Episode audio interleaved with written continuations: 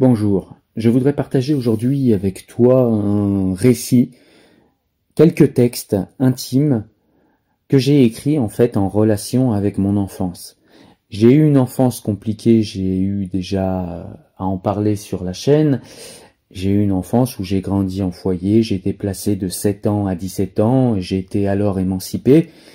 Et donc j'ai écrit quelques textes et j'aurais souhaité les partager même si c'est compliqué pour moi afin que ceux qui passeraient par là et les écoutent, eh bien, se sentent un peu moins seuls s'ils ont vécu quelque chose de similaire ou de ressemblant, et peut-être afin de faire réfléchir ceux qui ont eu une enfance un peu plus heureuse. Allez, je me lance. Je me souviens quand un de mes frères de galère, à l'adolescence, est venu me proposer, comme s'il m'offrait un cadeau prestigieux, de me faire crédit de la moitié d'un savant cheat qui pour lui serait l'occasion de démarrer mon business. Il était enthousiaste alors que je me suis mis dans une grosse colère lui demandant si c'était cette vie, en tout cas de cette vie-là, dont il rêvait pour celui qu'il appelait son ami. En l'occurrence, c'était moi. Il s'est énervé il n'a pas compris ma réaction.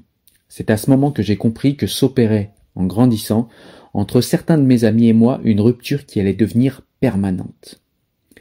Et cela n'était pas dû au mythe du privilège blanc qu'on écoute tant aujourd'hui, non, mais c'était dû à des choix que j'allais faire et qui étaient très différents de ceux de mes amis. Outre le fait que sa proposition était illégale, c'était surtout que mes frères avaient des ambitions pécuniaires assez marquées, alors que l'argent était le cadet de mes soucis. Moi qui pourtant avais eu l'estomac si souvent vide. Leurs ambitions, c'était la BMW, les jolies filles, les jolis vêtements, alors que mon ambition à moi, c'était de créer ce que je n'avais pas encore goûté, c'est-à-dire un foyer aimant, agréable, ou vivre avec des gens que j'aurais appris à aimer.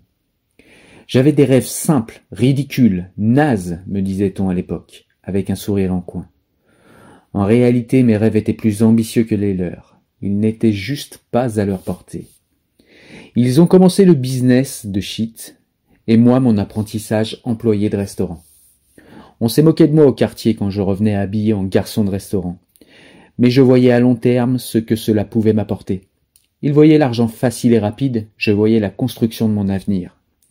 Ils se prenaient pour des bosses, ils n'étaient que des prostituées, de plus grosses prostituées qu'eux, qui les mettaient sur le trottoir pour vendre le sale poison.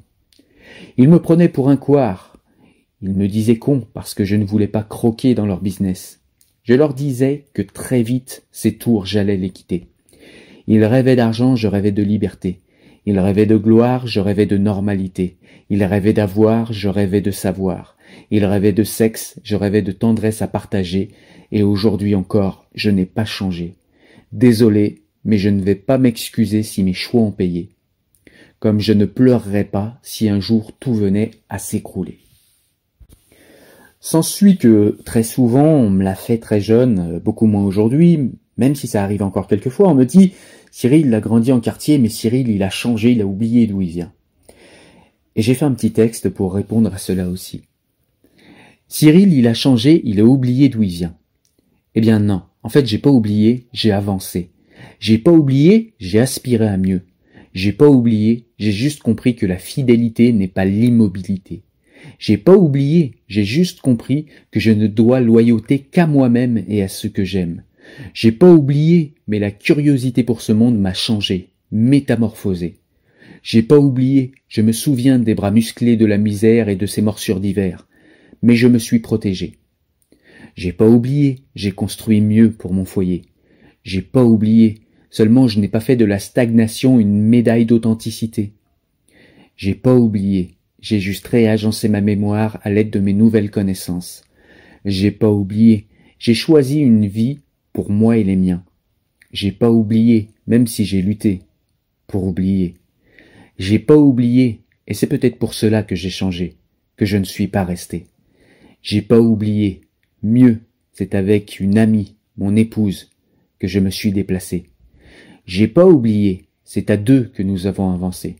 J'ai pas oublié, car à côté de moi les mêmes yeux me regardent depuis plus de vingt-cinq ans maintenant, et dans le reflet de ces magnifiques yeux je vois ce passé et le chemin que j'ai tracé. Non, je n'ai pas oublié. Et c'est ce qui m'aide encore aujourd'hui à avancer. Je n'ai pas oublié que la misère peut vous terrasser. J'ai pas oublié que l'hiver est froid dans les cages d'escalier. J'ai pas oublié que le shit aide à oublier, et pourtant j'ai stoppé. J'ai pas oublié. C'est avec elle que j'ai avancé. Je n'ai pas oublié. Et c'est cette mémoire qui m'a permis d'avancer. Et du coup, certains diront, oui, d'accord, tu as avancé, mais tu as avancé vers quoi? Eh bien, j'ai avancé vers ce qui était de mes aspirations profondes. Et quand j'étais gamin, et qu'on me demandait, euh, Cyril, tu veux faire quoi plus tard dans la vie? Eh bien, je répondais invariablement, plus tard, mon rêve le plus cher est de devenir normal, comme les autres. Ces autres toujours bien habillés, bien coiffés, avec de bons goûters à la récré, et tout ce qui va avec ce pack, les pépitos au goûter, la maman aimante, etc et que les adultes arrêtent de m'appeler le cas social ou le sale gosse de foyer, quand je montre un peu de l'agitation de ces gosses qui ont soif de vivre, un peu de douceur. Ce que j'aimerais faire un voyage dans le temps et embrasser le front de ce gamin au cœur naïf mais vaillant, affaibli mais tellement plus fort que ce que je croyais alors que j'étais, et lui expliquer que c'est le regarder grand qui est anormal, et non lui je ne désire plus être normal aujourd'hui, mais je souhaite que les adultes cessent de vouloir normaliser tous les enfants qui leur paraissent différents, incompréhensibles, agités ou instables. Comme on le dit à ces enfants régulièrement de ces enfants au cœur scarifié. Merci à ceux qui m'ont tenu la main et merci à ceux qui l'ont lâché. C'est mon esprit de revanche que vous aurez renforcé. Ceux qui ont grandi dans ce milieu savent d'où j'ai tiré cette dernière phrase. Et puis, euh, tout au long de cette enfance, eh bien, j'ai vécu pas mal d'incompréhensions que je raconte dans ce texte que je vais vous lire. Incompris de mes parents qui n'entendent pas le séisme qu'est un placement à la DAS pour un enfant de 7 ans. Incompris de ces éducateurs qui me disaient qu'être un bon gars, c'est être un gars qui marche au pas de ceux qu'on appelle les normaux. Incompris des enfants du village de mon premier foyer qui ne savaient pas que la violence n'est pas chez nous, un mépris mais un langage un compris du CPE qui me disait que l'école serait mon échappatoire, alors que je la voyais comme une prison de haute sécurité, parfois aussi comme un exutoire. Un compris du psychologue qui me montrait des tâches sur du papier pour comprendre pourquoi à l'école je n'obéissais pas. Un compris des parents d'élèves qui recommandaient à leurs enfants de ne pas traîner avec vous, avec nous, les cas sociaux de la DAS. Un compris de ces profs qui me disaient que l'intelligence et le savoir passaient par la mise en mode passif de mon esprit et de mon intellect aux profs inutiles qui m'ont appris qu'il vaut mieux se laisser traiter d'incultes par des instructeurs blasés que de les laisser m'instruire de leur culture passéiste et idéologique et sclérosée. Incompris de ces profs désireux d'accaparer mon intellect à des choses moins importantes pour moi que de savoir quelle serait la teneur de ma maigre pitance qui ferait office de repas pour moi le soir incompris de mes amis du quartier qui ne m'approuvaient pas parce que je n'avais pas un amour inconditionnel pour le quartier quand il avait tendance à être illogique, injuste ou raciste. Incompris de l'assistante sociale qui mettait à ma disposition tous les moyens matériels pour ma réussite scolaire, alors que mon manque principal, source de mon agitation, n'était pas matériel. Incompris de ces gens en bleu qui me disaient que qu'à ma majorité je serais prêt pour le top départ d'une série d'allers-retours en prison, alors que je n'y ai aujourd'hui jamais mis les pieds à plus de quarante ans. Incompris de ma famille qui pensait qu'un voyou est une âme mauvaise au lieu de voir que c'est une âme en feu de détresse. Incompris de mes amis de bonne famille qui devaient découvrir avec moi que la misère est un ciment qui m'éloignerait d'eux pour me rapprocher inévitablement de mes semblables et de ceux qui sont pris dans la même vie que moi incompris de la juge des enfants qui me disait que c'est en foyer, au milieu de délinquants, que je trouverais le mode d'emploi à une vie saine et sans histoire. Incompris de ma princesse, mon amour, qui désespérait de voir son amour à elle stopper l'hémorragie externe et interne qui détruisait mon cœur, mon âme et mon espoir. Incompris de ceux qui ne savaient pas ce que c'est que de vivre une enfance de foyer, avant de m'avoir écouté et de n'avoir en pote de jeunesse que la haine, la colère, l'angoisse, la peine, seuls véritables alliés dans cette vie de nomade. Incompris des jeunes que leur mère appelle chaque soir à l'heure du repas pendant que mon frigo faisait de la peine à voir, incompris des étoiles la nuit qui me donnaient à voir leur silence quand je demandais un simple signe des dieux et un peu de réconfort. un compris de la solitude qui ne voit pas que sa présence est la seule constante rassurante de mon existence d'enfant, un compris de mes employeurs qui apprendront qu'aucune de leurs cravates ne peut me donner des ordres, un compris de cet inspecteur qui ne comprend pas que sa loi ne m'intéresse pas si je ne peux pas en comprendre l'utilité ou si je ne peux pas en discuter la justesse et l'éthique. Un compris du juge d'application des peines qui me demande si je prends de la drogue, pensant que je ne respecte pas mon corps parce que je ne respecte pas sa loi, que je trouve arbitraire. Un compris du cadre judiciaire parce que ces cons ne voyaient pas que je cherchais un sens à une éthique et pas une direction à suivre imposée par la matraque. Incompris de ceux qui voyaient la défaite et l'échec dans mon regard, alors que dans mes entrailles je brûlais d'un excès d'ambition, mais une ambition bien différente de la leur.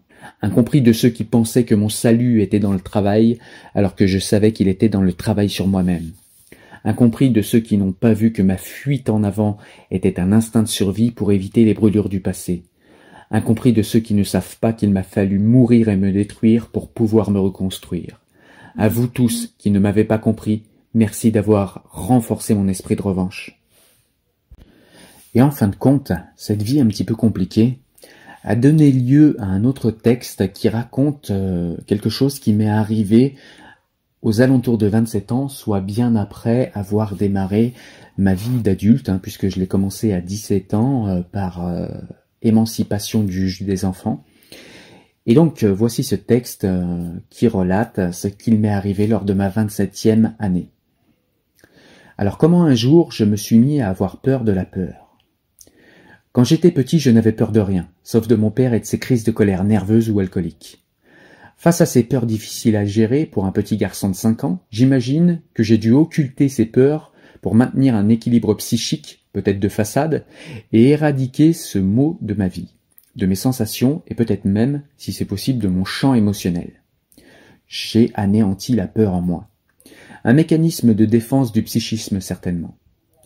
Pendant toutes les années qui ont suivi, j'ai compris l'ennemi qu'est la peur pour un jeune de foyer, car en foyer les autres ressentent la peur comme des chiens, comme des hyènes, et ils la prennent pour un aveu de faiblesse, et ils se fondent sur vous en meute ou en groupe s'ils sentent la moindre trace de peur. Un assaillant devant un enfant qui a peur, en foyer, puis en quartier, devient comme un chien féroce devant un homme apeuré qu'il s'apprête à attaquer. Il sent la peur, la ressent, et cela lui donne plus de force et d'assurance pour attaquer, et cela affaiblit considérablement la victime potentielle. Du coup, j'ai écrasé et nié toute peur en moi. Les coups, eux, ne m'ont jamais fait peur. Mon père m'avait habitué à les supporter et à les souffrir sans perdre en dignité, avec les nombreux moments d'horreur qu'il m'a fait vivre à mon jeune âge. J'allais parfois même jusqu'à foncer tête baissée pour aller chercher la merde à des petites bandes rivales de mon quartier pour me prouver que la peur ne m'arrêterait jamais. Même si je devais prendre la correction de ma vie, j'ai refusé que la peur me dirige. J'ai aussi rapidement compris que peur et amour sont intimement liés. J'ai dû les contenir, sans m'en rendre compte, à distance de mon être conscient. Quel est le rapport entre les deux, me direz-vous? J'y viens. La vie est pleine de surprises et je suis tombé amoureux. Je vous passe les détails, mais je suis devenu un mari et un père conformément à mes aspirations, même si cela ne fut pas sans difficulté. J'ai découvert l'amour, oui, mais avec lui est ressorti sa jumelle, la peur, peur de perdre, peur de devoir payer ce bonheur nouveau pour moi, comme si je ne le méritais pas, peur de mourir sans avoir assez profité de ce bonheur nouvellement acquis, peur de devoir payer d'un drame ce bonheur trop parfait pour moi. Quelques mois plus tard, de travail et de gestion de mes émotions, ou plutôt d'écrasement de mes émotions, et j'ai repris une vie d'amour où j'étais de nouveau sûr de moi et du chemin à emprunter. Les années passent, et puis je décide de prendre un risque professionnel. Partir d'un emploi pas trop mal payé, plutôt tranquille, pour un emploi dans une plus grande structure avec des possibilités d'évolution. En parallèle, je déménage puisque ma chère et tendre attend un deuxième enfant, un garçon. Ce garçon que je redoutais car avoir un fils, c'est aussi se rappeler du fils que l'on a été, et dans mon cas, c'est rouvrir des blessures. Donc le pavillon dans lequel on a emménagé, lui, me mettra une pression financière supplémentaire. Pour compléter ce tableau assez stressant, pour un seul être, et il faut le préciser sans aucune aide extérieure autre que mon épouse, Ma voiture est tombée en panne alors que je travaillais à 12 kilomètres de mon nouveau domicile.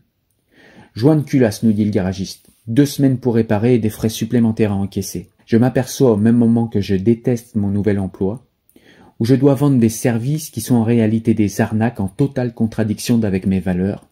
Je traîne les pieds, mais je le fais. J'ai besoin d'argent pour ma famille et pour cette saloperie de voiture. En attendant, je vais au travail, donc 24 km aller-retour, en vélo. Je prends même un deuxième travail. Un le matin de 7h à 14h et un l'après-midi de 14h15 à 20h. Je me néglige, je mange peu, je rentre tard. Le vélo ne m'aide pas. Et un soir, très fatigué, je rentre, dans ce contexte stressant, en vélo et je vois une camionnette derrière moi, seule, dans le noir complet, hormis les deux feux très forts de cette camionnette. Cette camionnette roule derrière moi et ne me double pas alors que je suis en vélo et que je roule très doucement. Et que nous sommes les seuls véhicules sur la route. J'ai peur. Je pense à une vengeance de mon ancienne vie de délinquant. Je panique. Je suis père maintenant. Que deviendra ma famille sans moi? Je roule à toute vitesse, je pédale de toutes mes forces sur la dernière montée de cinq kilomètres qu'il me restait avant de rejoindre ma maison. La camionnette n'est plus là, derrière moi, elle a dû bifurquer ailleurs, mais je ne l'ai pas vue. Par contre, mon cœur, lui, bat à mille à l'heure. J'ai l'impression qu'il va sortir de ma poitrine. Je pose mon vélo dans mon garage avec le souffle coupé, un souffle que je n'arrive pas à récupérer. Je rentre chez moi, j'embrasse ma femme et je m'assois à table. Mon cœur va se calmer et mon souffle va revenir, me dis-je. Non, en fait j'étouffe de plus en plus, mon cœur bat de plus en plus fort, de plus en plus vite, et je commence à ressentir des palpitations dans la tête. Au départ, je pense aux dix expressos que je me mets dans la tête pour rester debout toute la journée et assurer deux travail. Mais ça ne peut pas être cela, le café ne m'a jamais fait battre le cœur si fort. Je commence à paniquer, j'ai l'impression d'avoir quelque chose de grave. Mon cerveau, je le sens, il devient léger, ma vision devient floue, et mes membres commencent à se contracter jusqu'à ce que je ne puisse plus bouger du tout. J'ai une peur panique car je pense que je vais mourir. J'appelle avec les dernières forces qu'il me reste ma femme, et je lui demande de parler avec moi, parler de moi à mes enfants si jamais je meurs, et de rester avec moi pendant que mon souffle semble s'éteindre. Ma femme entre-temps avait appelé l'ambulance, elle était en pleurs à mes côtés, le personnel soignant entre chez moi, me tourne comme ils peuvent car tous mes membres étaient contractés, et ils m'ont fait une piqûre de je ne sais quel de leurs produits, et de suite j'ai pu enfin respirer et bouger à nouveau, et mes membres recommençaient à m'obéir. J'ai eu la peur de ma vie ce jour-là, et il s'avère que j'ai eu ce qu'on appelle une crise de tétanie, qui contracte tous vos muscles par un excès de respiration quand vous respirez trop vite suite à beaucoup de stress, à une peur très intense, ou suite à euh, voilà plusieurs facteurs comme le stress, la peur, l'anxiété, euh, tout cela en même temps, eh bien, peut provoquer ce genre de crise, surtout quand on mange peu, et c'est ce qui m'est arrivé. Alors non, je n'ai pas eu peur de mourir en tant que mourir fait peur, mais j'ai eu peur de perdre ceux que j'aime, et que plus personne ne soit là pour les protéger comme je pense le faire. Et pourquoi je vous raconte tout ça? Eh bien tout simplement parce que personne ne le fait même si beaucoup le vivent, surtout chez les hommes, la virilité. On ne parle pas de ces choses-là et aussi parce qu'il faut prendre soin de soi avant que notre corps nous l'impose, parfois de façon violente. Ne rejetez aucune émotion comme je l'ai fait, parce qu'elle va émerger coûte que coûte, et elle le fera d'une manière d'autant plus violente que vous serez dans le déni et la maîtrise. J'ai pensé être un roc sans peur et sans reproche, qui pouvait tout supporter sans plainte ni repos, pendant vingt-sept ans, et mon corps m'a rappelé violemment à l'ordre et il m'a dit stop. Prenez soin de vous, soyez attentif à vous, à votre corps et à vos émotions. Ils sont de formidables guides quand on apprend à les écouter, et on se rend malade quand on tente de les ignorer. Merci.